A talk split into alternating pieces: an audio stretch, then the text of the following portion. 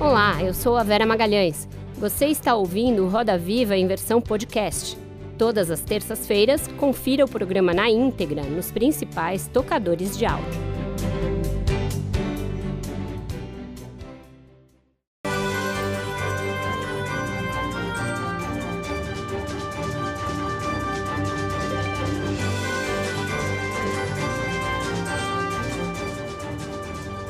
Olá, boa noite.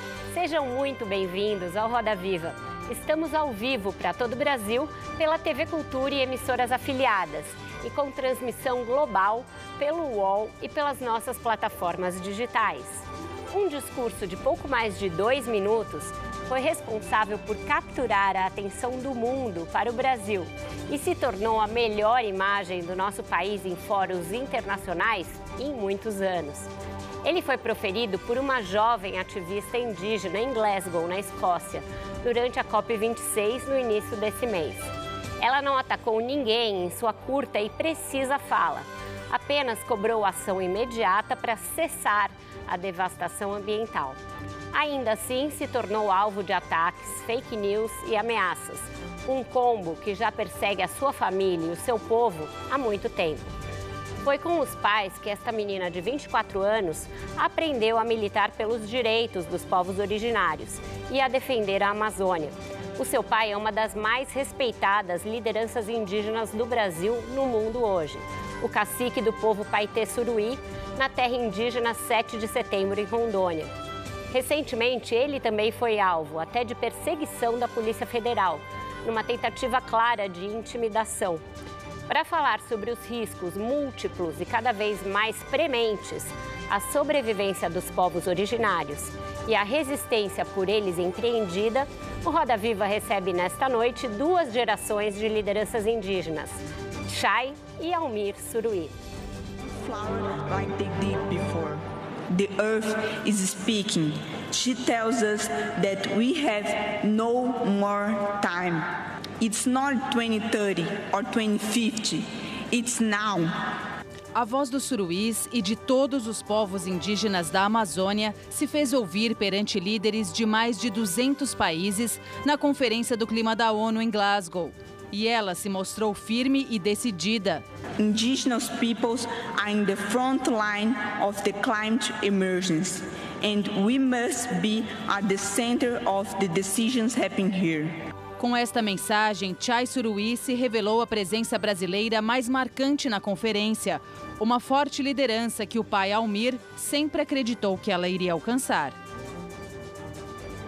Para entrevistar a Chai e o Almir Suruí, nós convidamos Alice Patachó, ativista e jornalista indígena. Nathalie Unterstel, presidente da Talanoa, colunista da Reset e articulista da America's Quarterly. Yuri Lima, correspondente da revista Cenário e repórter de rede da TV Cultura. Luana Genot, empresária e CEO do Instituto IDBR e colunista da revista Ela do jornal O Globo. E Daniela Chiaretti, repórter especial do Valor Econômico, que participa da nossa entrevista remotamente. Contamos ainda com os desenhos em tempo real do nosso Paulo Caruso. Cacique Almir, Chay, muito obrigada por estarem aqui conosco esta noite. Obrigado. Boa Prazer noite. Tudo nosso. Eu vou pedir licença para começar pelos mais velhos, que acho que a tradição manda assim. Cacique, eu queria ouvir do senhor. É, o senhor é um líder indígena respeitado há muitos anos, mas a gente vive no Brasil uma série de retrocessos em termos de direitos e em termos de ameaças aos direitos humanos e até à sobrevivência dos povos indígenas.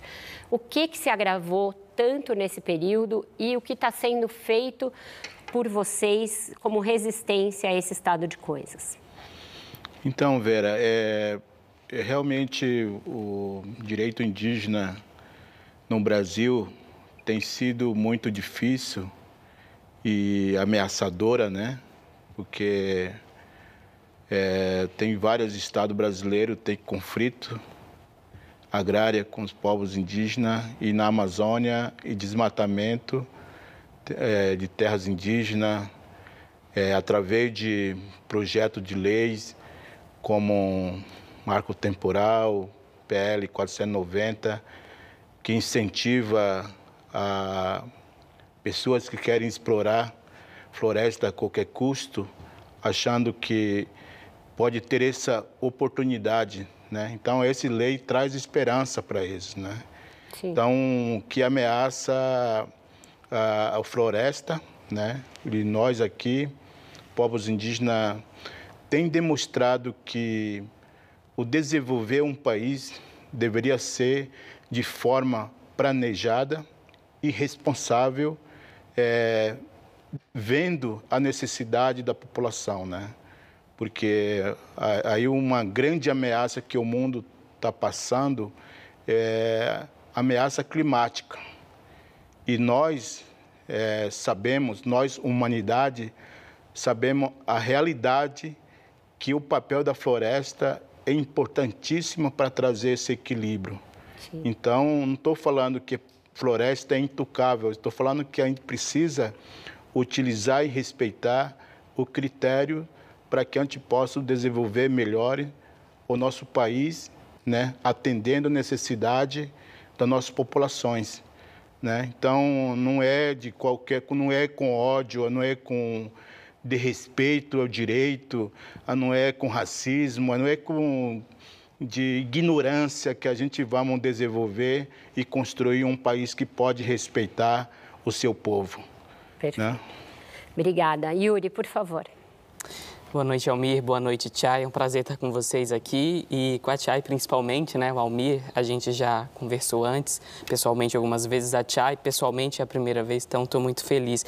Queria continuar o papo contigo, Almir, é, falando de algo que foi dito também na abertura do programa, né? É, nesse ano, em maio desse ano, você chegou a ser perseguido pela Polícia Federal, né? É, abriram um inquérito contra o senhor e o que o senhor falou na época foi que, na verdade, eles estavam mirando em outro motivo do que foi alegado, porque foi dito que é, o senhor fez algumas declarações sobre a atuação da FUNAI dentro da terra indígena 7 de setembro por falta de assistência no momento mais crítico da pandemia, só que na verdade o senhor disse que naquela época eles estavam mirando numa campanha de arrecadação de alimentos, né, que foi para ajudar justamente na, na questão crítica. É, ficou assim no ar que foi perseguição, é, tanto que o, o, o inquérito ele foi arquivado depois disso, né? depois de muita repercussão também. É, vendo que a Chai ela está ganhando tanto destaque, o senhor tem medo, tem algum tipo de receio de que ela sofra perseguição também, sabendo que sempre que se levanta alguém a favor da floresta, do meio ambiente, essa pessoa sofre ataques? O senhor sente medo, mas também sente orgulho? Como é que é isso? Então, é, realmente a gente foi perseguido, quer dizer o direito indígena hoje no Brasil é perseguido pelas pessoas que são responsáveis de respeitar e implementar esse direito, como governo, né? Então, como nós somos líder do nosso povo, nós estamos representando o nosso direito, é, a gente tem questionado de forma que o governo tem é, atuado de respeitando direitos indígenas no Brasil e muito mais também atacando o meio ambiente, que é um recurso, uma, uma, uma, uma coisa que a gente tem relação com ela. Né? Então, a gente, é, assim a gente fomos é, questionar que queremos ser respeitados como um povo indígena. Né? E, e assim eu acredito que o governo eu não vou dizer que a FUNAI, mas a FUNAI foram é, usados como instituição para declarar a oposição do governo contra os, os, os, povos indígenas, quando perseguiu também o nosso líder Sonha Guajajara e depois a mim, né? porque nós, nós estamos à frente da, desse desafio né? de defender o nosso, nosso direito. Né? E eu acho que o Brasil né, tem que parar que aquele que defende o meio ambiente é inimigo da população. Nós não somos, os povos indígenas não é, né? O, aqueles que defendem o meio ambiente sustentável, né? Que são estão lutando para o futuro do Brasil, estão tá defendendo o potencial do Brasil né? porque o Brasil, se respeitando o meio ambiente, poderia ser um dos maiores líderes do desenvolvimento sustentável e também a combate a mudanças climáticas no mundo, né? se respeitando esse, esse, esse ambiental. Agora, com certeza, é, a gente fica com, com medo, né? porque as redes sociais, a Chai foi atacado demais, né? e também por o próprio o presidente da República é, usou algumas palavras que que desrespeitou, usou a palavra preconceito, né? A, a, né? a posição, a fala dela. Então, em nenhum momento ela não falou do governo, mas falou de uma realidade que o mundo passa e a Amazônia tem resposta para o mundo à frente disso. Chay, quer complementar alguma coisa em relação a esses ataques? Então, é, depois da, né, do meu discurso na COP, isso aconteceu muito, né? É, a verdade é que os povos indígenas, é, o povo brasileiro ainda tem uma visão preconceituosa sobre os povos indígenas, uma visão de racismo mesmo. E depois do meu discurso, e principalmente depois da, do posicionamento do presidente, né, eu recebi muitos ataques racistas, misóginos, de ódio, de que eu não poderia estar ali, que eu não poderia estar falando inglês, que eu não poderia usar o, o meu celular, mas a verdade é isso, né? Que os povos indígenas são essenciais para o equilíbrio climático do planeta. E que, como eu falei no meu discurso também, nós temos as soluções para conseguir reverter essa crise. E, e, e a gente está aqui para somar nessa luta. Né? A gente está aqui exatamente para fazer esse papel que a gente faz milenarmente, porque a questão climática é uma coisa que os povos indígenas falam milenarmente né, de harmonia com a natureza, de, de, de sustentabilidade e, e, que nós temos as soluções para isso. E, e, que eu não tenho medo, né, Yuri? Eu não tenho medo. Até porque o que a gente passa dentro do nosso território, quem é indígena sabe, é, é muito pior do que mensagem na internet. É claro que muitas vezes a gente tem, né, sente receio do que possa acontecer com a gente, porque durante muito tempo, né, o meu pai foi já ameaçado de, de morte, a gente teve que ser acompanhado pela Força Nacional né, por causa dessas ameaças, mas se a gente parar de lutar, a ameaça continua. Né? A ameaça contra as nossas vidas vão continuar independente né, do que a gente faça. Então, é melhor que a gente diga para o mundo a realidade dos povos indígenas né, e, e, e mostre também isso, que nós temos as soluções para reverter. Perfeito. Por favor, Alice. Boa noite, é um prazer estar aqui com vocês hoje. Muito orgulho, acho que é a palavra que define é, a minha vinda até aqui para acompanhar vocês. E a minha pergunta, ela vai direto para justamente para essa relação, né? Infelizmente no Brasil, a gente entende que quem deveria estar protegendo ou fazendo algo para que existisse proteção para os territórios e para os povos indígenas são as pessoas que incitam essa violência. Essa é uma realidade e uma realidade muito triste para a gente. E a gente entende o quanto isso tem prejudicado muito, né? principalmente nessa, nessa fase de pandemia que a gente tem vivido e que eu vi acontecendo em diversos territórios e eu não, não conheço na realidade de vocês, por ser um território mais distante ainda.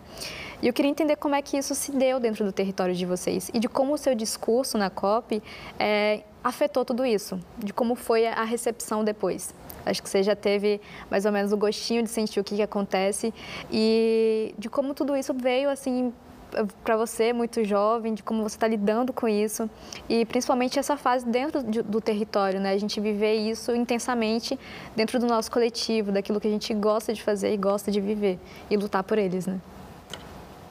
Obrigada pela pergunta, Alice. Também te admiro muito, é muito bom né, estar tá nessa mesa, acho que é importante falar, nessa mesa muito linda. E eu acho que nós, povos indígenas, a gente sabe muito bem que o que a gente está passando no Brasil é um genocídio. Né. Os povos indígenas eles estão passando genocídio no Brasil e isso é em todas as terras indígenas. Né? Por exemplo, o que está acontecendo na terra indígena Yanomami, aquilo ali é um ataque aos direitos humanos são crianças desnutridas, né? E que, tá, que tem toda uma população envenenada. E a gente passou por isso na pandemia também. O povo Paité Suruí foi um dos que foi mais afetados durante a pandemia. Né? Eu perdi a minha avó, meu pai perdeu a mãe dele, perdi o meu tio, meu pai perdeu o irmão, que é né, até difícil de falar essas coisas. Então a gente perdeu não só a sabedoria do, do, nosso povo, mas pessoas que estavam ao nosso lado e que a gente ama. Né? E, assim, eu, eu, trabalho em outras terras indígenas também, lá no estado de Rondônia, trabalho na Canindé, né, uma organização que trabalha há mais de 29 anos com povos indígenas no estado. E o que a gente está vendo não é somente uma omissão por parte do governo né, em relação aos nossos territórios, mas também um incentivo né, de invasão e um ataque aos nossos direitos, principalmente por parte do legislativo, com marco temporal, com PL 490, que são projetos de lei que querem acabar com as terras indígenas. E assim, falar de povo indígena é falar da vida do planeta. Se você pega um mapa do Brasil, você vai ver que tem floresta em pé onde há a presença dos povos indígenas. E, assim, sobre o meu discurso na COP foi exatamente de levar essa realidade, levar um pouco da voz dos povos indígenas para o mundo e levar a importância de nós estarmos no centro dessa discussão. E não somente, eu fiquei muito feliz de, de estar falando na COP, na abertura da COP. E foi muito bom, foi uma, uma grande visibilidade para mim. Mas a gente está em 2021 e eu abri a COP. Será que isso não é tarde demais já? Quando que a gente vai começar a fazer parte do processo de decisão? Quando que esse processo vai começar a respeitar a sabedoria dos povos indígenas, que, que vivem milenarmente em harmonia com a natureza? Então, a, a, repercussão foi muito boa e é importante mostrar para o mundo o que está acontecendo, porque o mundo não sabe o que está acontecendo dentro das terras indígenas do Brasil, mas o Brasil também não sabe. Né? Por isso que as pessoas ainda se chocam todos os dias. E a gente está diariamente lutando com as nossas vidas para preservar esse país, para preservar esse planeta, até que as pessoas entendam que a floresta vale muito mais em pé do que no chão. Luana Genó, por favor. Sim. Tchai, Cacique Almira, é um prazer estar aqui com vocês. Também acho essa roda muito linda. Estou muito feliz de estar aqui. É, você estava falando um pouco sobre a sua participação na COP26, né? Quero pegar um pouco o gancho da Alice. Para perguntar um pouco sobre o peso da representatividade, né? A gente sabe que quando uma pessoa ela é chamada para representar todo um grupo, especialmente no seu caso, né? A gente está falando de uma pessoa, como você mesma trouxe no seu discurso, representando mais de 305 etnias indígenas que vivem só no Brasil, né? É pesado representar tanta gente, ser a única voz que abre o discurso na COP, como é que você faz para lidar com esse peso? Eu queria saber um pouco desse dia a dia e também saber se a gente está próximo a ter mais COPs com mais representatividade negra e indígena. Dá para ter esperança? Então, é, é, um peso muito grande, né, na verdade. É, é uma grande responsabilidade poder estar tá representando os povos indígenas lá na COP. E que não deveria ser assim. A verdade é que deveriam ter muitos povos indígenas na abertura da COP, e não só lá, mas como eu acabei de falar para a Alice, né? Onde, nas salas onde realmente acontecem as decisões. A gente viu e conseguiu ver que lá na COP ainda é um espaço muito segregado, né? Essa COP, apesar da grande visibilidade que os povos indígenas tiveram, a gente teve a diminuição da participação da sociedade civil, a gente teve os países mais pobres não conseguindo estar presente nessa COP. Né? Então, quanto que a gente mudou?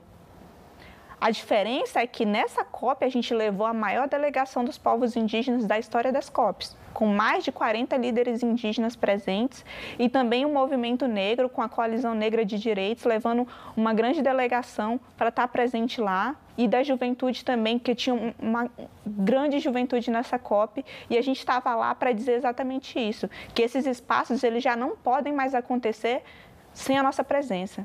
E que não só não podem, mas que a gente não vai permitir que eles aconteçam sem as nossas presenças, porque é essencial que estejamos nesse, nesse processo decisório.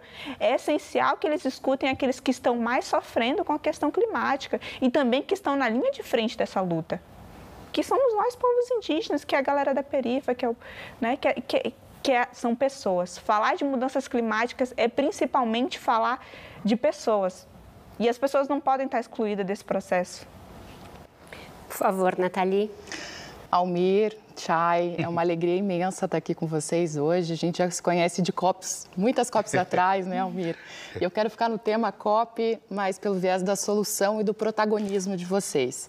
É, Almir, vocês foram pioneiros uh, no mundo com o projeto de carbono florestal, né, que começou super bem há mais de 15 anos e, ao que consta, interesses de não indígenas né, atrapalharam um pouco esse processo, tanto porque era uma alternativa às ilegalidades, quanto também, uh, enfim, enfim, por parte de quem não gostava muito dessa conversa de mercado, carbono e indígenas.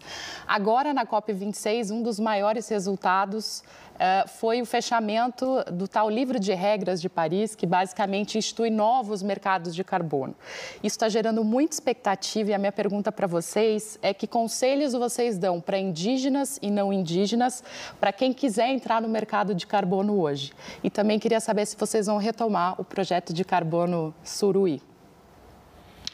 Então, Nathalie, é, a gente foi pioneiro tentando conscientizar o mundo que tinha, é, que tem solução sim, né, para essa mudança climática a partir de valorizar a floresta em pé.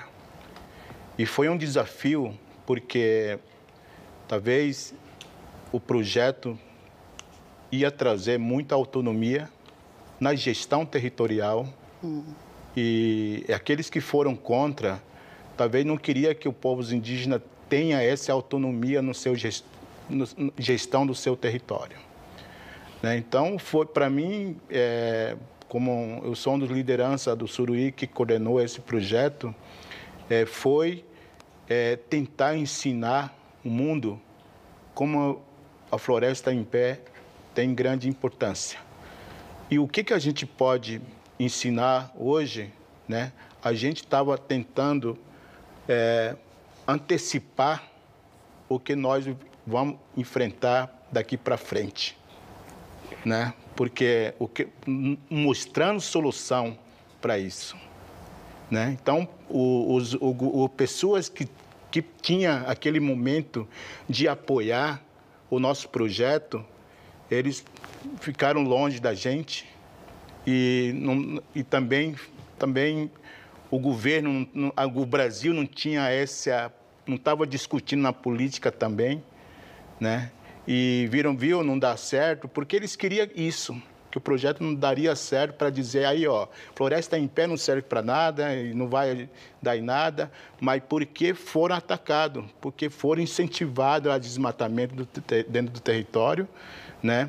E como eu disse, né, hoje o que a gente poderia é, ter feito, né, a gente vai ter que fazer, re, rever tudo, tudo de novo. Não estou falando no povo suruí, o mundo estou falando, né? Uhum. Porque esse projeto suruí pode vir trazer uma experiência muito grande para os países amazônicos, ou melhor, aonde que tem a floresta tropical no mundo, né? né? É. Mostrando que como é possível você desenvolver economicamente, respeitando todos os critérios, é, junto com a floresta. O exemplo hoje, também posso dizer, é, o, ficou herança disso tudo que hoje os jurus estão produzindo agricultura sustentável, como café, banana, cacau, né? E porque a gente pode retomar, se alguém quiser apoiar o projeto Carbono Suruí, o nosso projeto. Né? Porque o desma... simplesmente o desmatamento hum. é que acabou com o projeto. Né? E também acho que o sistema de governança a gente vai melhorar com certeza. Sei que os Suruí estão nós assistindo, né? Então, levando mais um desafio para o meu povo, porque como nós dizemos, nós temos resposta e para essas soluções que o mundo está passando, que é mudança climática. Perfeito. Para fechar a roda e o bloco, a pergunta agora é da Daniela Chiaretti. Dani. Obrigada, boa noite. Boa noite, Vera. Prazer em ver vocês, Almir, Cacique Almir e Chay. E eu faria então uma pergunta agora para Chay. É, que falou muito sobre mudança climática, interessantíssima a tua fala, a repercussão da tua fala por todos os lados. A minha pergunta, Chay, é um pouco na linha uh, a, a, geração de adultos uh, pouco se preocupou com mudança do clima. Uh, os adultos começam talvez agora, né? A minha geração começa talvez agora a falar mais em mudança do clima e se preocupar mais com isso. A tua geração, uh, não. Acordou, a gente viu muito claramente isso, tem visto isso muito fortemente nos últimos anos, né? E, e, a tua participação, além de ser uma liderança indígena, também é como uma mulher jovem. Eu te pergunto o que significa em termos de peso a tua aos jovens uh, enfrentar esse cenário uh, de realidade climática? Como é que vocês se sentem? Uh, o que vocês demandam? E, mas principalmente eu gostaria de ter um, um pouco um depoimento teu sobre isso, sobre a tua geração enfrentando esse desafio enorme no presente, como você bem diz, e, e no futuro. Eu acho que é exatamente isso, né? O, a juventude entendeu que a gente não está lutando pelo nosso futuro, mas a gente está lutando pelo nosso presente, pelo nosso agora. E é isso, a juventude. Eu fiz algumas entrevistas, né? E me perguntaram isso: manda uma mensagem para a juventude. Eu falei: eu? A juventude está mandando uma mensagem para o mundo de que entendeu de que tem que ser agora e que a gente precisa fazer agora. Porque a gente não está mais só representando o futuro, mas nós já somos, como tem Alice aqui, tem eu aqui, já somos líderes né, dos nossos, do nosso povo e já estamos protagonistas dessa história. Então, eu acho que é, é né, a gente é chamado de, de tantas coisas, de, de, de geração é, Greta, de geração isso, mas na verdade a gente é uma geração das juventudes. Porque a juventude ela é diversa, né? E a juventude ela está dentro dos seus territórios, né? E quando eu falo território são todos os lugares, não só dentro né, dos territórios indígenas, mas aqui na cidade também, porque como eu falei, o movimento negro estava muito presente lá e tinha juventudes de todo o Brasil, né? para dizer que a gente tem compromisso com a agenda climática, que a juventude ela também quer mudar o mundo, quer qualidade de vida para todo, todos, porque a gente sabe que a gente já está sofrendo com as consequências das mudanças climáticas. Com isso, então, a gente fecha o nosso primeiro bloco dessa entrevista intergeracional aqui no Roda. Vai para um breve intervalo e volta já já com mais Cacique Almir e Chai Suruí.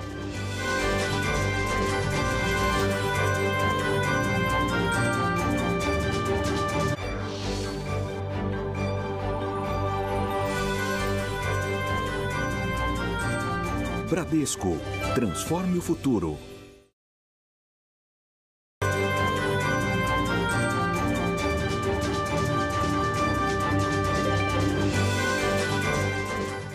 Estamos de volta com Roda Viva, que hoje recebe o cacique Almir Suruí e a Chay Suruí.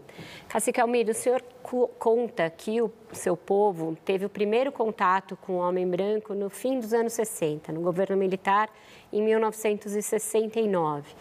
Eu queria que o senhor contasse um pouco como se deu essa chegada né, da, do desenvolvimento desenfreado a Rondônia, incentivo para que as pessoas fossem até lá e de que maneira esse contato impactou os povos indígenas, o seu e os demais que habitavam na região e como vocês se organizaram para fazer frente a essa chegada abrupta do, do governo, do homem branco, etc.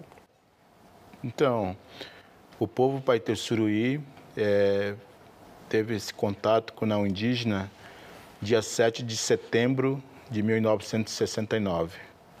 Então, sempre eu falo, quando eu falo da história do contato, dizer que quando o Brasil estava tomando sua independência do Portugal, e ele, o mesma data eles destruíram nossa autonomia, né, do nossa independência né, que é do povo Paitersuruí. E segundo a história do meu povo, é porque na verdade eu sou filho do sobrevivente desses massacres, né? É, então, era mais de 5 mil pessoas. Então, chegou em pandemias né, de sarampo, tuberculose, malária ou outros tipos de doenças que não, não tinha contato.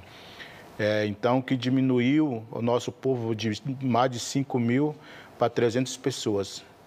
Hoje, o povo suruí são aproximadamente 1.800 pessoas, numa área de 250 mil hectares, que é terra indígena 7 de setembro. E programa Polo Oeste, né, é, que, o governo, que o projeto que estava projetando ocupação na Amazônia, né, que criou o estado de Rondônia, que era território. Né? Então, eu, eu não... Eu, eu, era ainda criança, né? mas eu vi que os nossos guerreiros estavam à frente disso, guerreando, protegendo seu território, conseguiram demarcar ainda no final do, do, do governo regime militar, né, na década de 80, né, e homologou 83. Né, então, bem finalzinho, eles conseguiram demarcar esse terra, e eu não sei como, né, mas sei que eles foram guerreiros, usando suas sabedorias para que eles garantissem esse seu território. E ocupação de Rondônia é, foi realmente degradante ambiental, né? E também dos povos indígenas, né? Tem muitos povos indígenas é, não existe mais a partir desses massacres que houveram, né? E nós estamos aí sobrevivendo, crescendo e propondo e preocupado com ainda com situação, né? Então sempre vamos lutar pelo nosso direito, né? Nós nunca vamos se calar, né? Para que aonde a gente acha que está sendo prejudicado o nosso direito em si, né? Mas também temos assim preocupações como é que o Brasil, o nosso estado que é Rondônia, meu município que é Cacoal, pode se desenvolver com respeito, né? com as suas políticas, né? Perfeito, a roda está aberta. Alice? Olha, é, nesse momento eu quero falar, aproveitar né, a deixa do, do, do, último bloco e falar um pouco sobre a PL 490. Né? E a gente já sabe que ela vai voltar à votação nas próximas semanas, né, vai passar pela Câmara dos Deputados. Ela já foi aprovada na Comissão de Justiça é, e, e verdade. E assim, é muito preocupante para os povos indígenas tudo isso, né? Mas, ao mesmo tempo, uma coisa que eu sempre falo para as pessoas quando perguntam sobre a PL é que ela sempre esteve em vigor, mas agora ela vai ser legalizada. E de como a gente vai enfrentar isso dentro dos nossos territórios a partir de agora. Porque se antes, né, se a gente já vive hoje esse momento de violência, de extremo ataque direto, e muito claro, né, as pessoas estão acompanhando isso nesse momento. É, e ainda assim, não existe a mínima vergonha na cara do governo em parar com esses ataques, esse genocídio declarado. O que, que a gente vai viver após isso? Né? E essa é a pergunta que eu quero deixar para o cacique Almissuruí. Eu quero entender como é que a gente vai lidar com isso e do que, que a gente está fazendo e como a gente pode ajudar cada vez mais a derrubar é, essa nova, né, essa possível aprovação, mais essa votação que vai acontecer daqui a alguns dias. Então, Alice, é, acredito que o, o, Congresso em si, tanto o Senado, tanto a Câmara dos Deputados, maioria são esse, essas pessoas que querem aprovar esse projeto de lei. Né? Agora, eu tenho ainda esperança que o Supremo Tribunal Federal, os, os, os pessoas que estão lá para dizendo que eles são capazes de entender o direito, né, pode impedir isso dentro do Supremo Tribunal Federal, através dos, dos ministros né, dos Supremos. Né? Porque aqui a gente está falando que hoje mesmo, né, eu estava falando na minha entrevista hoje, outro jornal aqui em São Paulo, dizendo que quando as pessoas, quando os políticos que são antiambiental, antissocial, anti-ambiental, é, é, anti-direito dos povos indígenas, eles acham que eles estão é, prejudicando só povos indígenas. Eles estão prejudicando o futuro do Brasil. Porque eu espero que, a partir dessa discussão da sobre mudança climática, que cada consumidor tem que exigir que produto seja produzido com responsabilidade social e ambiental e com consciência econômica. Né? Porque se o Brasil não for caminhar nesse rumo, como que eles vão produzir se eles não terão, terão mercado para isso? Né? Hoje, precisamos é, agir com sabedoria e eu acho, acredito que nós temos nossos advogados aí, podemos utilizar, buscar e defender nossos direitos, não só politicamente, mas também é, no judiciário também. Perfeito. Só ah, esclarecendo para quem não acompanha essa discussão, o PL 490 que a Alice se referiu, ele muda o estatuto dos povos, é, o estatuto do índio, e ele também muda a forma de demarcação de terras indígenas, então está sendo visto aí como um ataque a mais aos povos indígenas. Eu vou chamar a Daniela agora, que tem uma pergunta, e depois a gente volta aqui para o estúdio. Dani. Obrigada, Vera. É Cacique Suruí, eu, eu queria fazer uma pergunta ao senhor, que é o seguinte: eu estava vendo aqui um levantamento do, do CIMI, falando em 182 assassinatos de indígenas em 2021. É o maior número nos últimos em 25 anos. Mais da metade disso aconteceu na Amazônia, Roraima e o Amazonas são os estados mais violentos. A gente vê também que em Rondônia existe, existem muitos problemas com unidade de conservação, é, com desmatamento, né, um dos estados é, que era campeão de desmatamento e, e continua é, com taxas altas. A minha pergunta é, é, Cacique Suruí, essas, eu estava olhando também um pouco a terra indígena 7 de setembro, né? E ela, em relação ao tamanho dela, é, o senhor citou ali 240, 250 mil hectares e é, 8.480 foram é, desmatados, mas nos últimos 12 meses, é, segundo os dados do PRODES, foram quase 1.500, né? O, ritmo é muito alto. Então, eu queria que o senhor falasse um pouco dessas ameaças, da onde elas vêm e como o senhor uh, se protege, e a sua família e ao seu povo. Certo. Certo. Então, é, como eu falei, né, o, esse desmatamento, é, não só na terra de 7 de setembro, mas na Amazônia, vem, incentiv, vem incentivado pelo discurso das algumas autoridades, né, alguns políticos, e também é, baseado e acreditando que é possível a aprovação desses, esses PLs. Então, é, assim, eles são é, incentivados e cooptando algumas lideranças para que eles tenham esse apoio para fazer esse desmatamento. Então, o desmatamento da terra em 17 de setembro está baseado bastante no arrendamento da terra, de qual que o, pessoas estão dizendo que a, o governo é, manipula essas informações, né, esse, esse discurso, para dizer, para dar o subsídio ao discurso dele, dizendo assim, ó, eu estou tentando resolver o problema, né, eu estou resolvendo o problema para legalizar, porque os indígenas estão é, é, arrendando a terra. E agora, no último mês de setembro, né? O povo suruí tiveram sua reestruturação política dentro do nosso povo.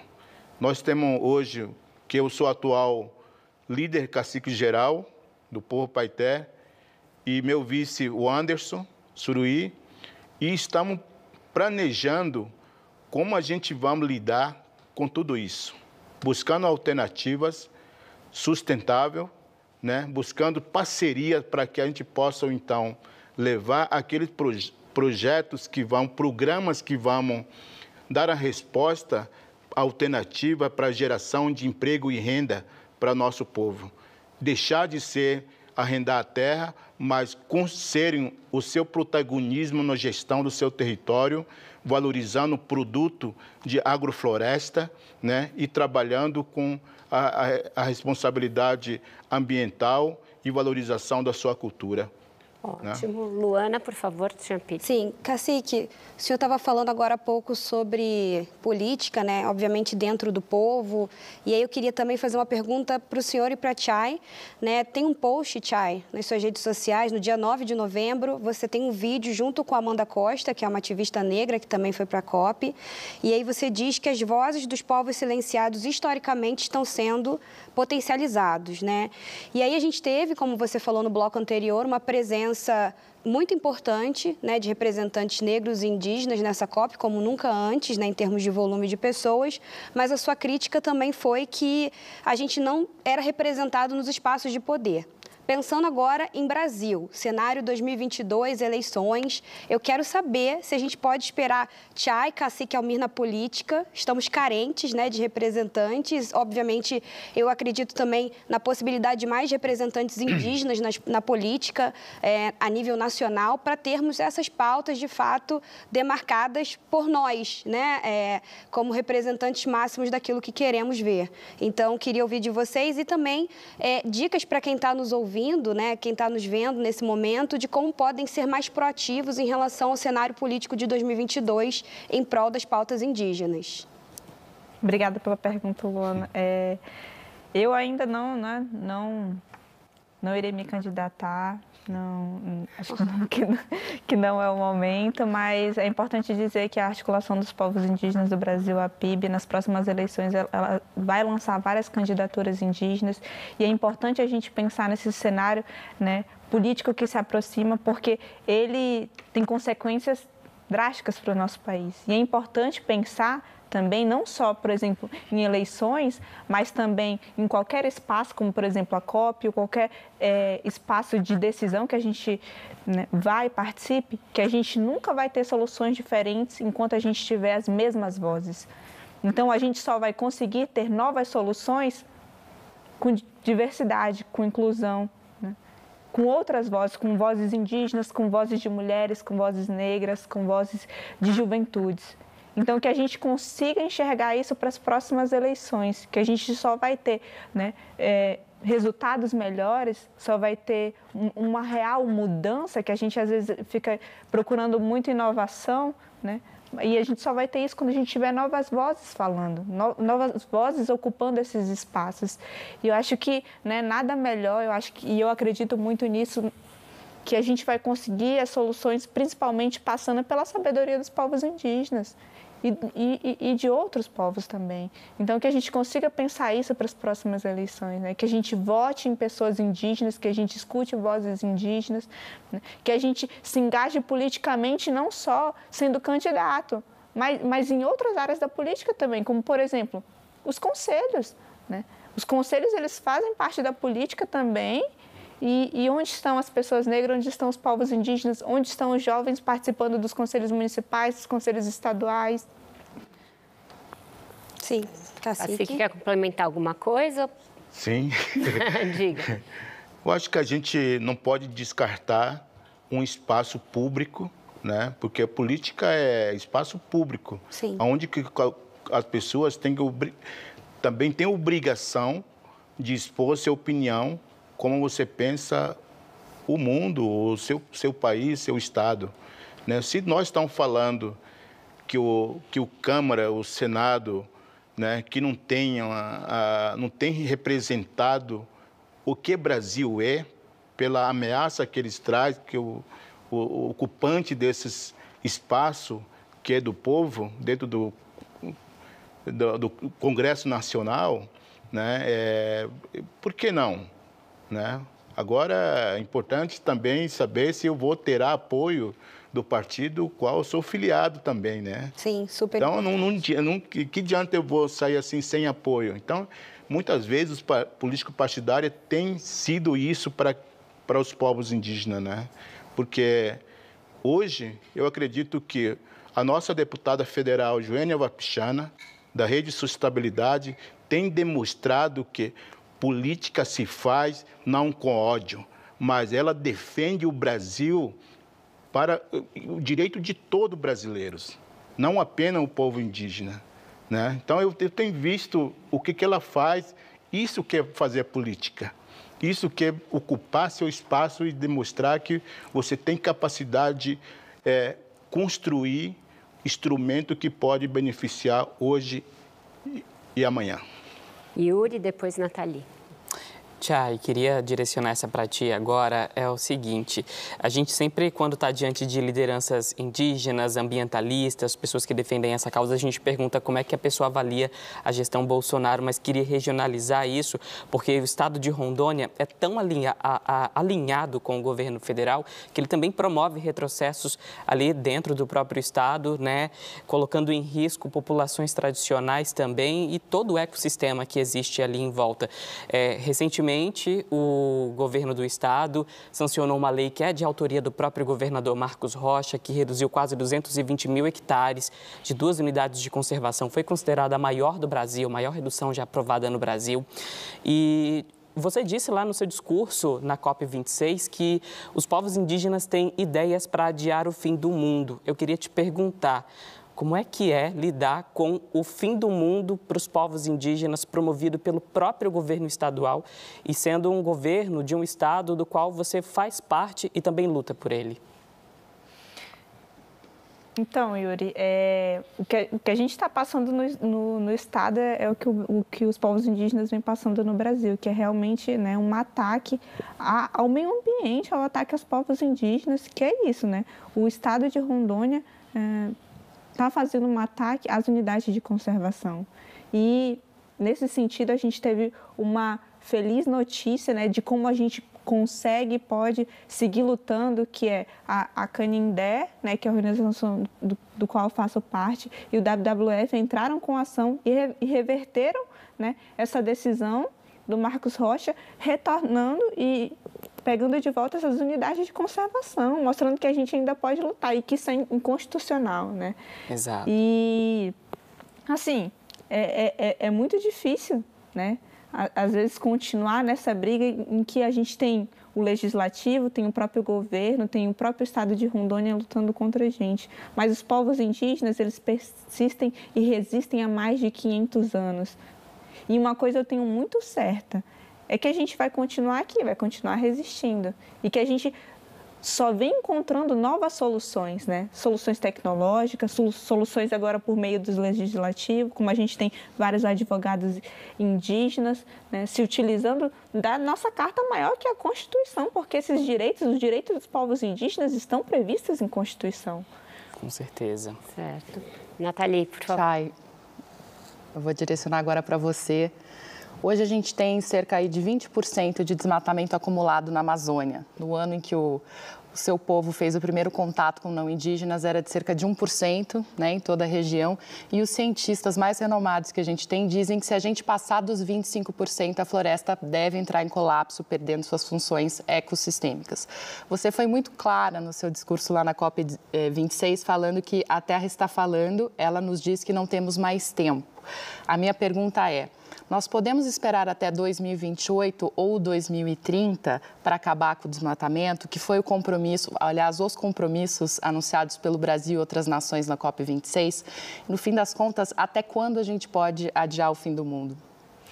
a gente não pode mais adiar o fim do mundo, né? A gente tem que agir agora. Por que, que a gente vai deixar para 2030 né, o que a gente precisa fazer agora, que é proteger a nossa floresta, é proteger a nossa Amazônia, que é essencial para o equilíbrio climático do planeta. E falando é, exatamente nisso, é, agora está me perdi. É, quando a gente fala exatamente nisso, a gente não pode mais esperar, Nathalie. Porque é isso, a, a, os povos indígenas da Amazônia são, essenciais, são essenciais para a vida de todo mundo. E uma, eu acho que eu gostei muito da sua pergunta, porque uma coisa muito importante nisso é que o Brasil ele prometeu acabar com o desmatamento ilegal até 2030. E a gente precisa prestar muita atenção com as palavras. Você sabe muito bem quando a gente fala em COP. E o problema está no ilegal. O que o Brasil está passando é exatamente uma pressão aos direitos dos povos indígenas no Brasil. A gente tem PL 490 e marco temporal que querem acabar com as terras indígenas. O que a gente está passando no Brasil é o enfraquecimento dos órgãos ambientais, o enfraquecimento da própria legislação ambiental, né? exemplo do licenciamento ambiental, que está agora para ser votado no Senado também. Né, que quer acabar com isso. Ou seja, o Brasil não, não tem que acabar com o desmatamento ilegal, ele tem que acabar com o desmatamento. E ele tem que começar agora. Ele tem que começar agora, senão a gente é, já não vai conseguir reverter isso. E é isso, a gente está falando da Amazônia, a maior floresta tropical do mundo, com a maior biodiversidade do mundo, e não só né, em, em, em plantas naturais, em, em, medicinas que a gente pode trazer para o nosso povo, mas em, cultura mesmo né, dos povos indígenas e em soluções sustentáveis que existem dentro da Amazônia. Então, é isso, a gente tem que ter muito cuidado com essas palavras e a gente já não tem mais tempo para esperar. Né? As, os próprios é, soluções que a gente tirou da COP, a gente viu que a gente não vai alcançar 1,5 graus Celsius. Sim. Com isso, então, a gente encerra o nosso segundo bloco da conversa com a Chay e o Almir Suruí. Vai para mais uma rápida interrupção e volta já já com mais Roda Viva.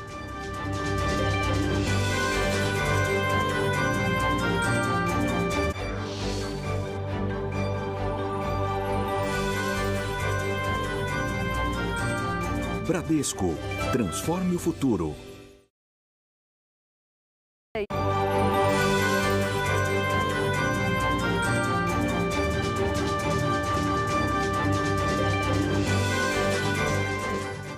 Estamos de volta com o Roda Viva, que nessa noite recebe a Chay Suruí e o cacique Almir Suruí. Chay, queria falar um pouquinho com você sobre feminismo indígena. A gente tem muita publicação sobre feminismo, sobre feminismo negro, mas nem tanto sobre a história do feminismo indígena. E você vem de uma família em que a sua mãe também é uma ativista e as mulheres são muito presentes no seu povo é, também nessa construção. Queria saber como você aprendeu a ser uma feminista jovem indígena. Como veio isso até você? acho que não sei se a gente pode chamar de feminismo, né? Porque acho que o feminismo que está posto aí ainda está muito distante da realidade das mulheres indígenas, né? Porque a real, nossa realidade é diferente. Quando a gente fala da, das mulheres indígenas, a gente fala dos mesmos problemas que, que, que os homens, que as crianças passam. A gente vai falar sobre território e sobre outras questões. Mas uma coisa eu vejo muito forte que é esse empoderamento das mulheres. Né? As mulheres indígenas elas estão dando um show e meu pai que me desculpe mas inclusive nos homens. Né? Inclusive, mas é, feminismo é sobre isso. Inclusive nos homens. Né? E é exatamente isso. Quando eu falei da, da, da maior delegação que esteve presente na COP, em sua maioria eram mulheres. Né? A gente está vendo as mulheres mostrarem essa força para o mundo inteiro e mostrar que a sabedoria ancestral vem também principalmente das mulheres. Eu digo uma coisa: quem entende melhor uma mulher do que outra mulher? E como é que a gente chama esse planeta? A Mãe Terra. A gente não chama o Pai Terra. Então, a, a, a cura dessa terra ela vai vir sim das mulheres. E acredito que, da, que das mulheres indígenas. E é isso, a, as mulheres indígenas elas sempre tiveram essa força, né? essa sabedoria. E a gente está mostrando para o mundo o que veio. São grandes mulheres que estão aí na luta, na política, como a própria Joênia, né, que estão é, representando seus seus povos como Alice, né, que estão representando o Brasil como eu tive o prazer de fazer. E, e eu acho que não só as mulheres indígenas, mas todas as mulheres no geral, tanto que a maioria aqui é mulher, né, de, de hoje, desse programa de hoje, para mostrar a força do, não só do feminismo, das, mas das mulheres. E de como a gente precisa cada vez mais fortalecer e empoderar essas mulheres. Perfeito. Daniela, por favor. Obrigada, Fé. Vou voltar, Chay, ao seu pai. Eu queria perguntar, cacique eh, Almir, sobre o Parla Índio, essa, essa organização eh, formada por eh, lideranças indígenas, né? 50 lideranças indígenas, o presidente de honra é o, é o cacique Raoni, o senhor é o coordenador geral, e é um, o Parlamento Indígena do Brasil. Vocês buscam maior representação. Eu queria que, vocês, que o senhor me contasse um pouco sobre isso. E também, eh, o senhor mencionou em sua fala anterior uma, uma reorganização política ali eh, do, do, do, do povo Paité. E pelo que eu li, soube, vocês fizeram uma votação mesmo eh, formal em que o senhor foi eleito. Quer dizer, por que, que se escolheu essa, esse formato, cacique Suri? Então, é, o Parlamento Indígena do Brasil é, nasceu em 2017, quando tivemos um encontro em Brasília com o cacique Raoni. E isso também não andou bastante, mas ano passado realmente nós então ativamos virtualmente né? Hoje, esse parlamento indígena tem composição de 50 lideranças indígenas no Brasil todo. E o objetivo desse parlamento indígena do Brasil é apoiar outros, outras organizações jurídicas do povo indígena no Brasil, como a PIB, como organizações indígenas é, regionais também, como a COIAB, né, que venha fortalecer ah, essas organizações a partir da é, a voz de lideranças tradicionais, liderança mais mais antigo, né, vou dizer assim, né, e que tenha e também intelectuais, né, porque tem muitas lideranças que são escritores, que são atuas em outros tipos de movimento, não tem a voz dentro do movimento indígena. Mas nós estamos juntando essas lideranças que possam contribuir né, é, para representação indígena, para que eles possam ter é, essa oportunidade de fortalecer movimento indígena no Brasil. E também outro objetivo do Parlamento Indígena é subsidiar nossos é, representantes, como a Joênia, por exemplo, deputada Joênia, né, a, a, o, o, o que, que é o pensamento indígena dentro do Congresso? Combater as políticas que pode venha prejudicar ou pressionar ou é, discriminar o nosso direito dentro do Congresso Nacional. E, e também é, o Parlamento Indígena também vai atuar mais na área jurídica, né? Como nós demos é, ação popular, nós estamos, o Parlamento Indígena do Brasil está pedindo é, exoneração do presidente da FUNAI, é, Marcelo Xavier, por entender que o Marcelo não representa é, o direito indígena, porque antes ele ser de, delegado da Polícia Federal, ele já era é inimigo dos do direitos indígenas como delegado da Polícia Federal. E ele se tornou presidente da FUNAI por esse motivo, né? para ajudar, então, é, fazer a política anti-indígena avançar em cada vez mais a pressionar e chegar nas, nas terras indígenas. E por isso nós estamos pedindo exoneração na, na, na Justiça Federal, esse presidente da FUNAI, e também a gente entramos ações populares em Congresso Nacional, é, como Senado, né, e Câmara do Deputado, para que esse lei que está em tramitação não vai a, a agendas para ser votada. Então, é, essa é o Parlamento Indígena. Você, você perguntou da eleição do, do povo Paité Suruí. Quando meu, o povo Paiter Suruí, meu povo, decidiu fazer eleição para escolher seu cacique, para demonstrar que é necessário respeitar a democracia. Né? Porque democracia é um instrumento que qualquer um tem que respeitar para que a gente possa seguir, então, respeitando o direito de cada um e a opinião de cada um. Maravilhoso. É isso. Luana, por favor. Sim, queria fazer uma pergunta para a Chay sobre demarcação de telas, que é um termo que eu particularmente aprendi com a, com a Viena Ticuna, né, quando eu a, a, entrevistei no Sexta Black.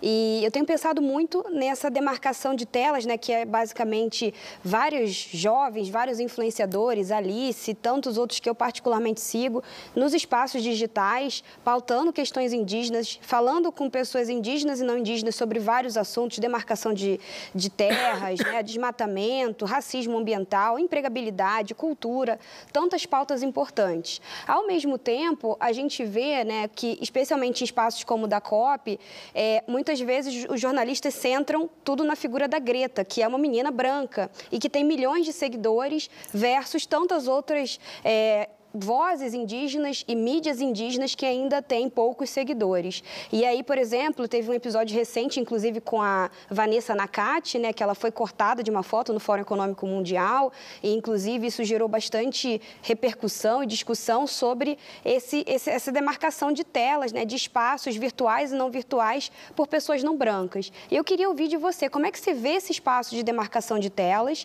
né, e como é que a gente progride para que essa multiplicidade de vozes ela consiga ser mais equilibrada em todos os espaços. Então, a gente, hoje, né, os povos indígenas, eles se utilizam da tecnologia como uma arma mesmo, né? exatamente para poder estar tá levando as nossas vozes a, a, cada mais espaços. E é, e é assim que a gente vai demarcando as telas, é assim como hoje a gente está demarcando a TV Cultura e o Roda Viva, né? que é, é, é levando para todo mundo a nossa realidade e levando isso também que os povos indígenas, eles podem estar onde eles quiserem, e devem estar onde eles quiserem, porque nós ainda somos muito invisibilizadas. Uh, e aí essa questão da Greta é, uma, é, é sempre uma questão para a gente pensar ainda como as coisas são, são pautadas, né? como esse, é, essa colonização ainda ficou, né? até das vozes que são ouvidas. Porque a, a Greta é uma menina é, maravilhosa, eu tive o prazer de conhecê-la, mas ainda é, é uma menina branca no norte global e nós estamos aqui há muito tempo falando e lutando todos os dias por aquilo que ela está falando e não temos essa mesma visibilidade. Né? A gente ainda não é escutado da mesma forma.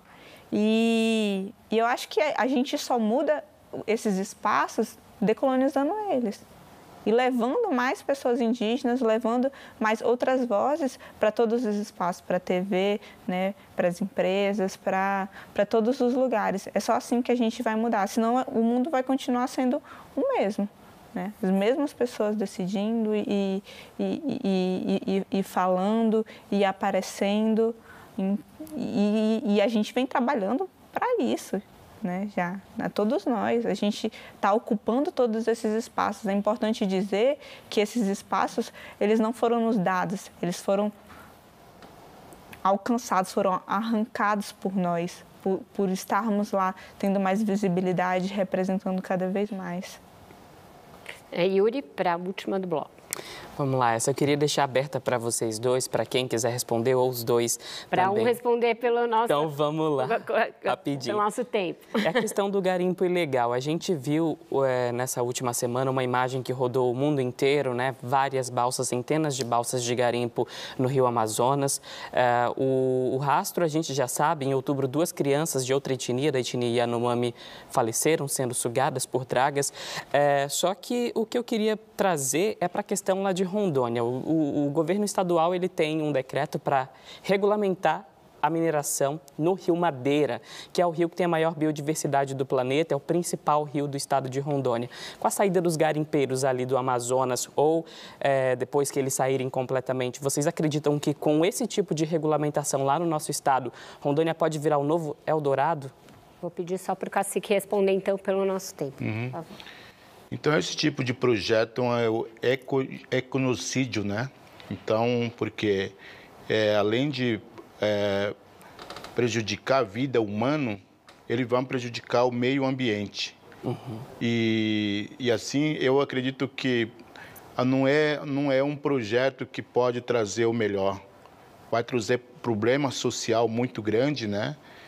E, então, espero que é, a Assembleia Legislativa do meu estado Sei que não tem essa consciência, esse apoio total do meio ambiente, mas eles precisam refletir bastante para que o nosso estado seja um, um dos estados amazônicos que, que respeita o critério que, de, que dentro do desenvolvimento sustentável que o Brasil precisa. Deveria ser exemplo, né? E deveria ser exemplo.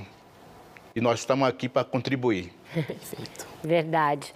Com isso, então, a gente encerra o terceiro bloco, faz mais uma rápida pausa e volta já já com mais Roda Viva.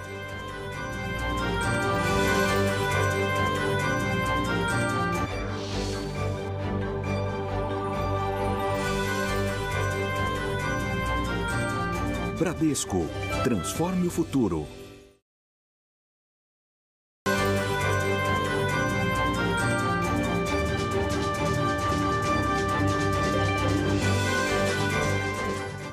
Estamos de volta para o quarto bloco da entrevista com a Chay Almir Suruí. E a pergunta agora é da Nathalie. Nathalie, por favor.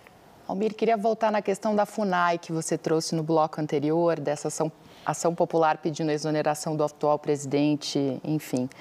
É, a Constituição Federal de 88 reconheceu os direitos indígenas e deixou para trás o modelo de tutela, né?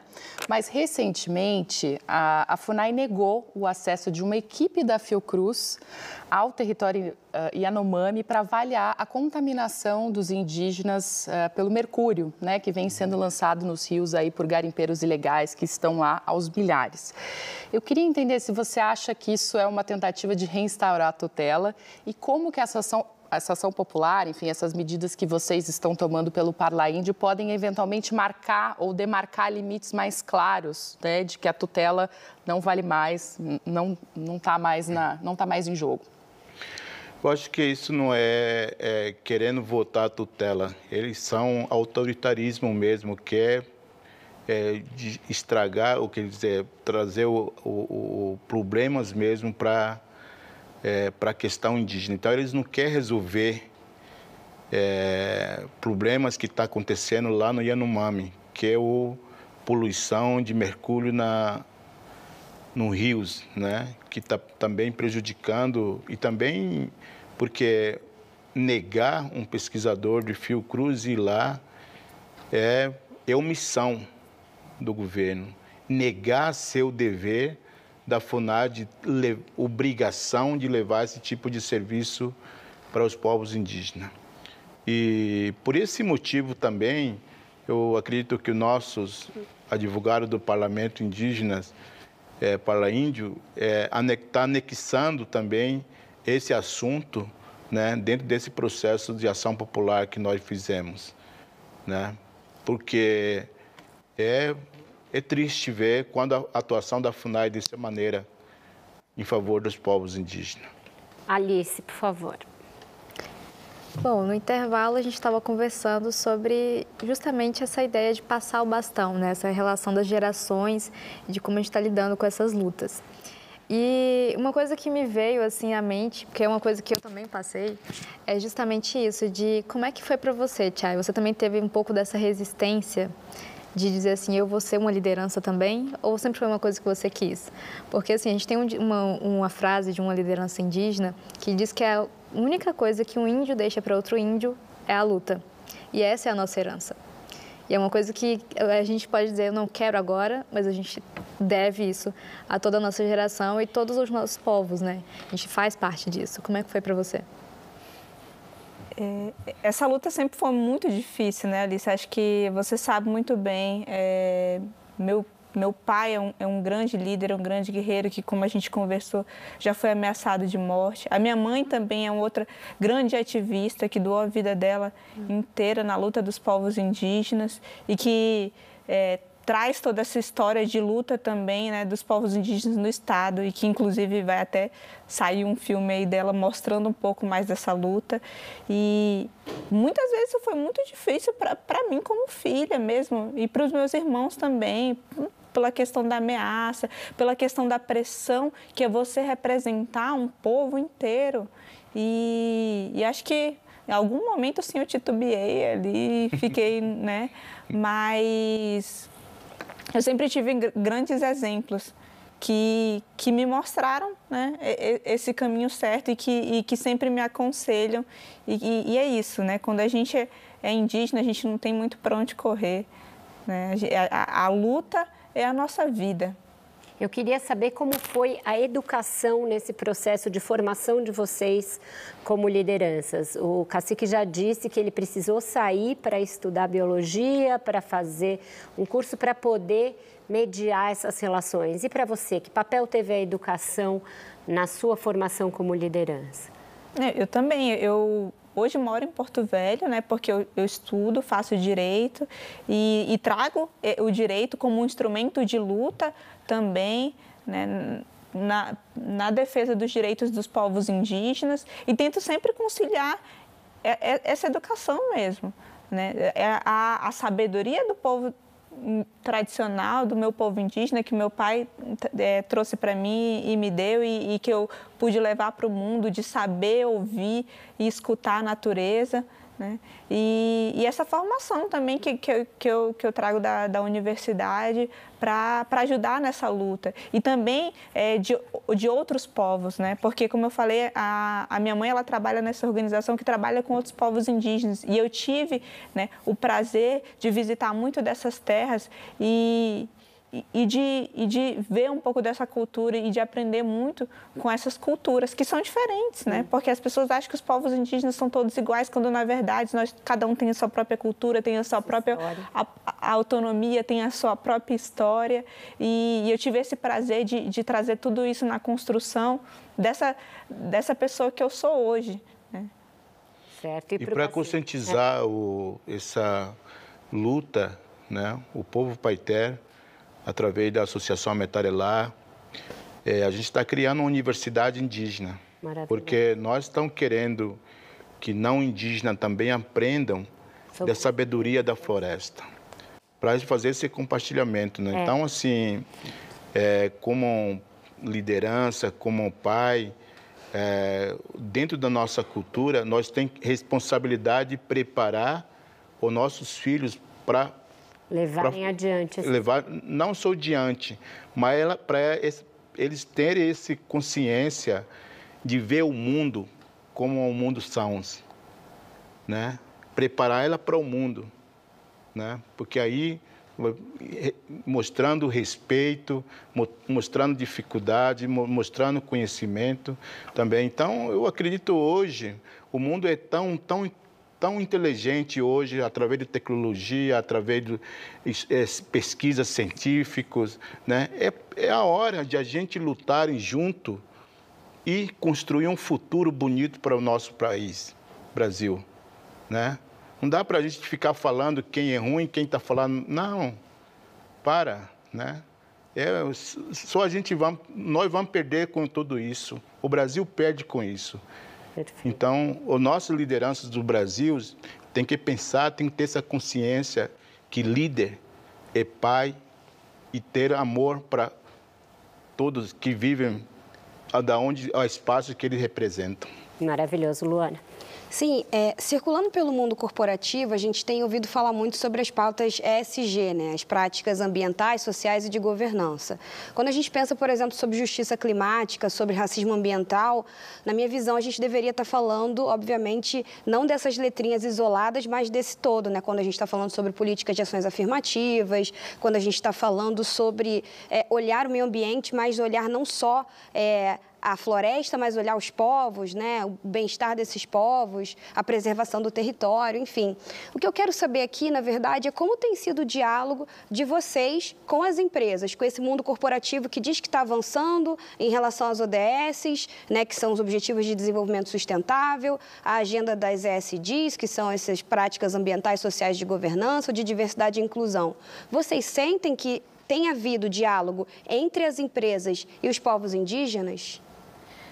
Então, Ana, é, eu falo que falar de justiça climática é principalmente falar de outras pautas também. Falar de justiça climática é uma luta antirracista, uma luta por, contra desigualdades sociais, por igualdade de gênero, porque são as mulheres indígenas e negras que mais sofrem com as consequências dessas mudanças climáticas. Né? É falar de uma questão de racismo ambiental, é, é falar exatamente sobre pessoas, é uma luta anticapitalista, porque esse sistema que vem comendo a gente todos os dias e que vem colocando a nossa floresta e a nossa vida como lucro acima de tudo. E, e eu acho que a, a, as empresas, elas têm que, que participar desse diálogo, né? Por quê? Principalmente porque são as que, que mais poluem, então, elas têm que ser responsabilizadas e têm que estar compromissadas com essa pauta. E também porque a gente é, nunca vai mudar se, se elas também é, não estiverem nesse diálogo para ser responsabilizadas e para mudarem. Como é, falar de mudanças climáticas, como eu disse, é principalmente falar de pessoas. Então a gente precisa ter inclusão dessas pessoas também nessas empresas. A gente precisa ter uma mudança de pensamento também é, nessas empresas, entendeu? Porque hoje a sustentabilidade muitas vezes ela é vendida como um rótulo que é isso que, que o capitalismo faz, né? Vende, inclusive, a sustentabilidade como um rótulo. Então, a gente não pode deixar que isso, que isso aconteça. A gente precisa que essas empresas, elas realmente tenham um compromisso, porque é isso, quem que coloca é, garimpo dentro da terra indígena? Né? São as empresas também, as grandes empresas. E, e, então elas têm que estar nesse diálogo também, têm, têm que ser responsabilizadas. E tem, é, é, tem empresas que, eh, né, é a, que trouxeram uma grande destruição para as terras indígenas, mas tem empresas que também é, dizem estar. Ah, que, que, querem mudar e querem realmente compromisso com a, com a pauta, com a pauta da agenda climática, com a pauta ambiental. Bom, é, também quero aproveitar esses aí, né, essas perguntas que você fez, é, Luana, é, a gente precisa quebrar essas barreiras, né? Porque o, não dá para a gente discutir o futuro se, se não a gente é, estar presente esses espaços também, né? Então eu tô com eu tô discutindo com algumas empresas e também alguns sistemas é criar é, NFT para Itesuruí. Né? Então, quero convidar empresas que querem ouvir nossas ideias, como fazer isso acontecer, venha com nós, porque só assim a gente vai mostrar a importância da floresta, da cultura, do respeito, né? porque nós estamos pensando, se, se isso avançar, é gerar emprego e renda para nossas regiões independente na, que são indígenas não indígenas. Nós queremos mostrar que queremos trabalhar com a humanidade. Né? Então, é precisa empresa fazer essa abertura, parar de discriminar os povos indígenas. Né? Porque se não fossem algumas organizações não governamentais, nós não teria esses pequenos apoios que a gente tem hoje, como, né? Então, por exemplo, a gente tem parceria com a Associação Canindé, lá em Rondônia, doutores da Amazônia, aqui de, de São Paulo, né, que, que faz esse é, trabalho social junto com nossos protagonismos indígenas. Né? Então a gente precisa achar que é, esse é mudar a opinião pública que só, só ONGs que têm é, obrigação de trabalhar em parceria com povos indígenas. Qualquer um pode. Sim desde que tenha esse eh, planejamento, visão conjunto de respeitar um ou outro e construir um futuro melhor. Com isso, então, a gente encerra o nosso quarto bloco, vai para mais um ligeiro intervalo e volta para a conclusão desse Roda Viva com a Chay e o Almir Suruí.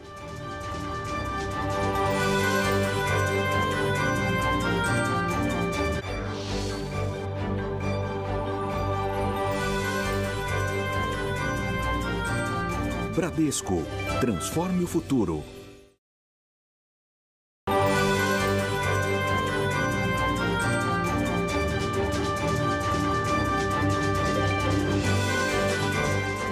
Estamos de volta com o Roda Viva e quem faz a pergunta agora é a Daniela Chiaretti. Obrigada, Vera. Queria perguntar novamente ao cacique uh, Almir É, sobre conhecimento, minha pergunta é sobre conhecimento agora. É, é, o senhor foi pioneiro em tentar monitorar o, o, o que acontecia na floresta, ali na terra indígena uh, 7 de setembro, com, trabalhando com o Google, num projeto com o Google. Eu queria saber se esse projeto terminou e também o senhor tinha naquela época um viveiro, vocês tinham um viveiro né, de, de, é, de árvores e de mudas e tudo. E é assim, é difícil, ou se deixa a floresta é, regenerar, ou é, é um conhecimento que os não índios não têm, né, de como, como replantar a floresta que se desmatou. Eu queria que o senhor contasse um pouco sobre isso, quer dizer, como é que faz?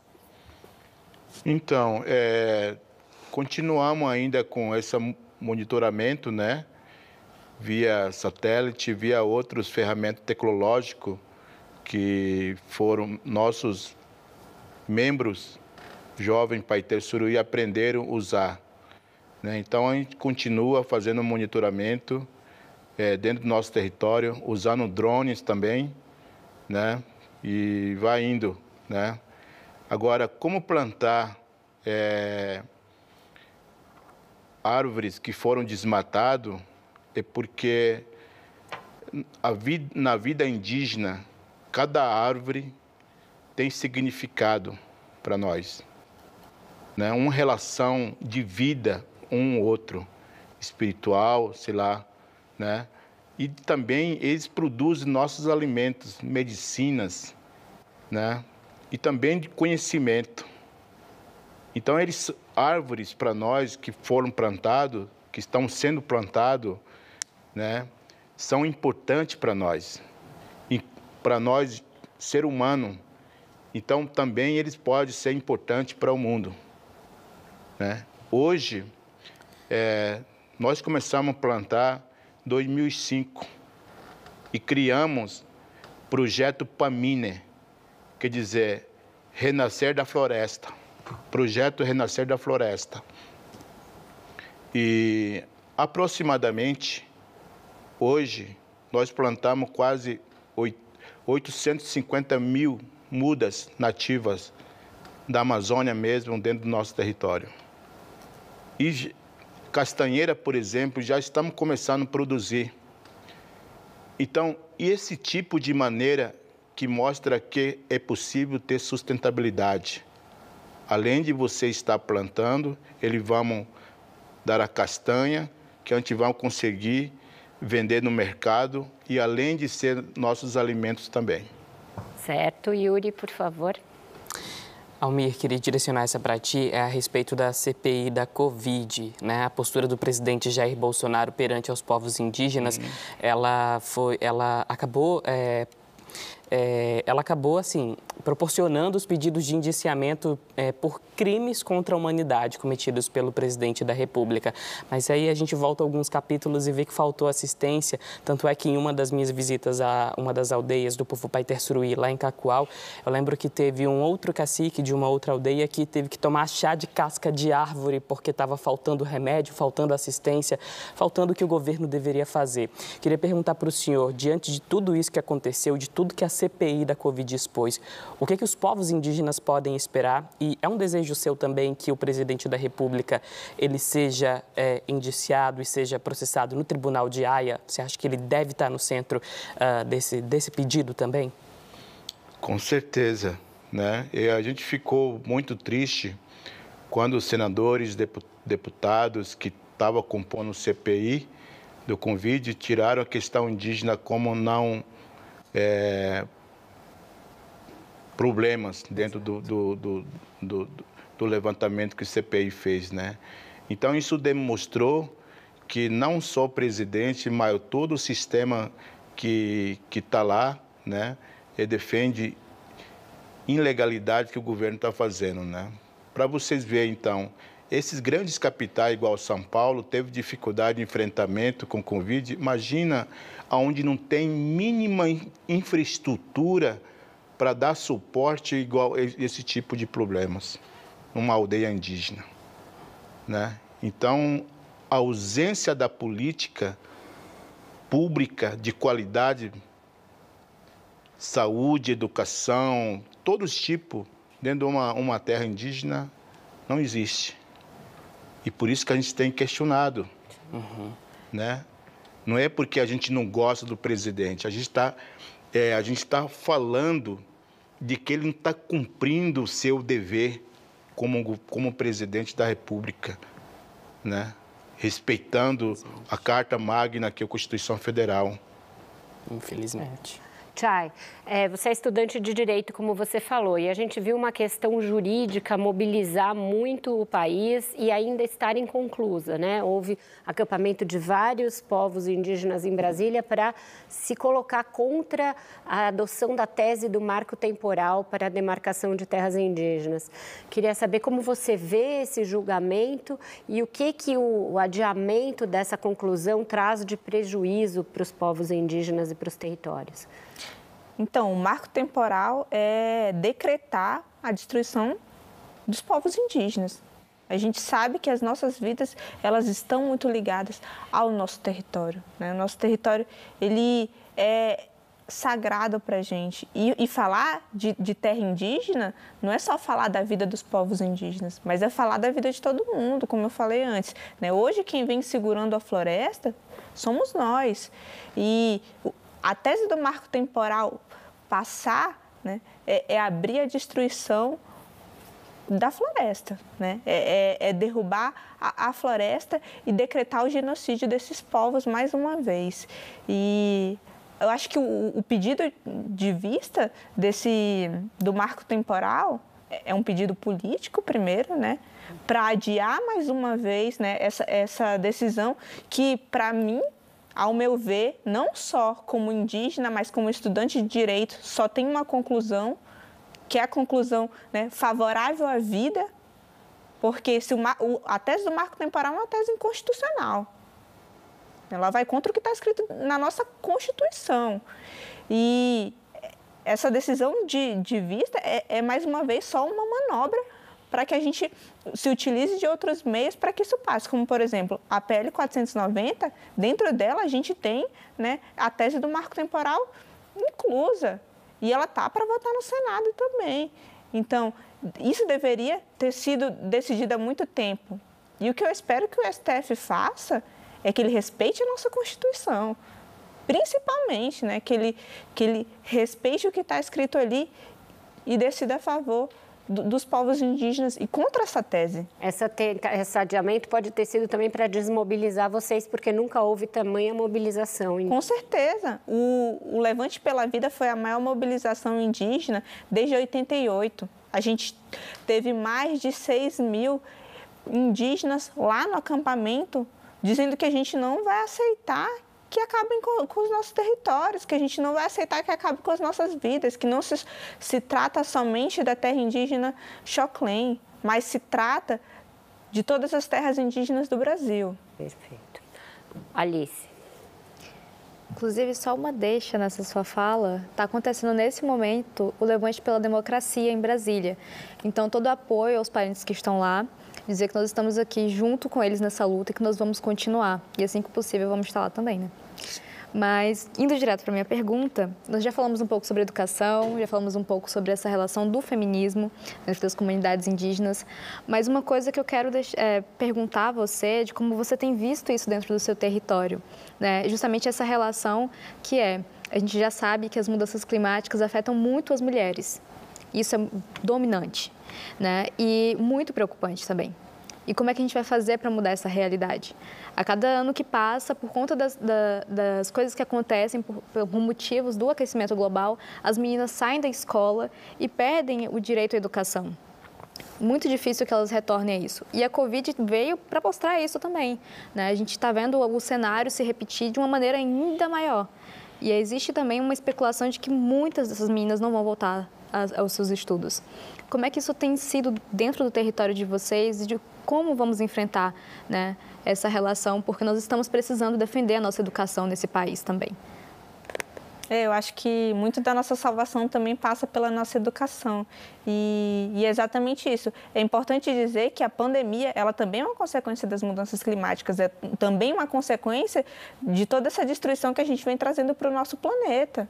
E, e, que vem afetando principalmente né, aqueles que estão na linha de frente dessa luta e que vêm mais sofrendo com isso é que somos nós, povos indígenas, somos a, são as populações vulnerabilizadas e, enfim, a gente sabe a realidade das terras indígenas do Brasil. A gente sabe que é muito difícil estudar, tanto que eu e você, a gente teve que sair dos nossos territórios para estar tá estudando. E aí você imagina isso num contexto de pandemia, né? onde a, a, e não somente os povos indígenas, mas a população rural também sofreu com isso né? com, com, essa questão da pandemia de não poder estudar, porque a gente não, não tem a, a, as aldeias já têm acesso à internet, mas não tem a internet tão boa quanto aqui da cidade. A gente não tem é, acesso, muitas vezes, aos aparelhos para poder estar tá estudando. E isso afetou muito também né, o, o, meu território, que, que, que, fez inclusive isso, né, é nos distanciar ainda mais é, da, da, da educação da, da educação tradicional, porque a educação dentro dos nossos territórios continuou. Né? A gente continua, como meu pai falou, continua ensinando as nossas crianças para a vida, para o mundo. E, e, e, nos, e, acho que a pandemia nos fez pensar, na verdade, a pandemia escancarou cada vez mais quanto esse país é desigual. Né? E quanto ele está cada vez mais desigual na saúde, na educação em todos os pontos. E como nós, povos indígenas, acho que o parlamento é, indígena, ele traz muito mais do que a questão jurídica, mas também a proposição de políticas públicas vindas de nós mesmos, de dentro dos nossos territórios, com as nossas vozes, que a gente precisa estar participando desses processos e que nós temos as ideias de políticas públicas, temos as soluções para virar esse jogo. E, e trabalhando principalmente é, acho que com a educação indígena que vem sendo cada vez mais enfraquecida. E não só a educação indígena, mas a educação em todo o Brasil, porque a gente viu o ataque também que a educação vem sofrendo. Sim. Luana. Quero pegar o gancho da Alice, Chay, e falar um pouco sobre como é que a gente consegue engajar cada vez mais a sociedade de maneira geral e através da cultura. Né? A gente viu, por exemplo, que recentemente a Bienal teve uma participação importante de povos indígenas. É, a gente viu, por exemplo, vai ter uma exposição no Museu do Amanhã chamada Fruturos, Tempos Amazônicos, também para falar sobre a questão da Amazônia. Mas a gente sabe que o cidadão médio, né? enfim, quando a gente pega a periferia, muitas pessoas ainda não estão 100% antenadas com a pauta pauta eh, ambiental, de justiça climática, como é que a gente pode avançar e engajar mais essas populações que ainda não estão engajadas, né? E qual o papel da cultura nisso? Enfim, como é que a gente pode avançar e engajar cada vez mais pessoas? É, eu, eu sempre digo que as mudanças climáticas afetam todo mundo, a gente sabe disso. Mas é, é um, um, diálogo, uma conversa que às vezes parece muito longe da gente. Né? Apesar de afetar todo mundo, muitas vezes as pessoas não sabem como isso afeta elas. Então, o que, a gente precisa fazer? Fazer esse diálogo ser acessível para todo mundo. Todo mundo devia estar falando sobre a questão climática, sobre o meio ambiente, sobre povos indígenas, né? porque o mundo inteiro também está falando disso. E por que isso ainda não vem chegando aonde mais precisa? Né? Por que isso ainda não está chegando aonde as pessoas estão mais sofrendo com isso também? Às vezes porque é muito difícil falar de NDC, é muito difícil falar de Acordo de Paris. É. Né? Às, às, vezes a gente acha que falar de mudança climática é falar só do efeito estufa, né? da camada de ozônio. Então a gente tem que trazer e fazer essa pauta ser cada vez mais acessível. E eu acho que não tem uma forma melhor do que isso através da cultura e através da arte. Né? Eu acho que a arte, e, foi por isso que, que eu, eu também trago né, racionais, para o meu discurso, porque música é arte, música é cultura, né? E, e, e, ninguém chega melhor nas pessoas do que a arte, do que a cultura, que tem esse poder de transformação do diálogo, né? de poder chegar às pessoas. Então, através da cultura, que a gente faça isso, que a gente chegue em todas as pessoas sobre, não só sobre as mudanças climáticas, mas sobre todos os diálogos importantes, né? sobre falar sobre racismo, falar sobre demarcação de terra indígena, porque a gente só vai salvar o Brasil também quando a gente começar a demarcar a terra indígena. E é, e é por isso também que a cultura vem sendo tão atacada, porque ela tem esse poder. Então, com isso, a gente fecha com chave de ouro o nosso programa de hoje. Eu agradeço muito a Chay e ao Almir Suruí por essa entrevista e também a Alice Patachó, a Nathalie Antristel, ao Yuri Lima, a Luana Genô, a Daniela Chiaretti e ao Paulo Caruso. Agradeço sobretudo a você que a cada semana nos brinda com a sua audiência em múltiplas telas. Assistimos estarrecidos ao, ao avanço de ameaças como desmatamento, queimadas, garimpo ilegal, invasões de terras indígenas e grilagem na Amazônia e em outros biomas brasileiros. Esses retrocessos, que são civilizatórios, humanos e ambientais, já nos cobram um preço muito alto diante do resto do mundo. Ouvir as vozes daqueles que vivem na pele ao longo de séculos essa violência contra o seu povo e a sua casa é uma chance que temos de, junto com eles, brigar para estancar essa sangria que ameaça não só a existência deles, da floresta e das espécies que lá habitam, mas de toda a humanidade. Hoje, excepcionalmente, nós não exibiremos o Senhor Brasil. Vocês ficam agora com a reprise do programa Provocações com o arquiteto Rui Otaki, que nos deixou neste fim de semana em conversa com o também saudoso Antônio Abujanra. O Roda Viva volta na próxima segunda-feira, às 10 da noite. Até lá!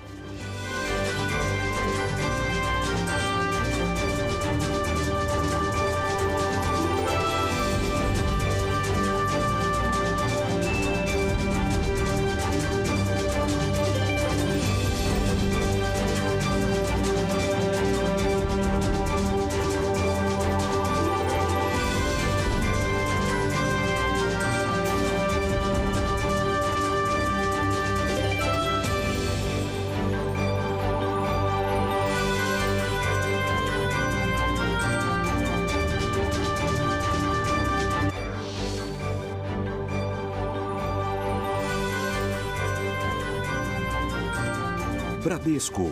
Transforme o futuro.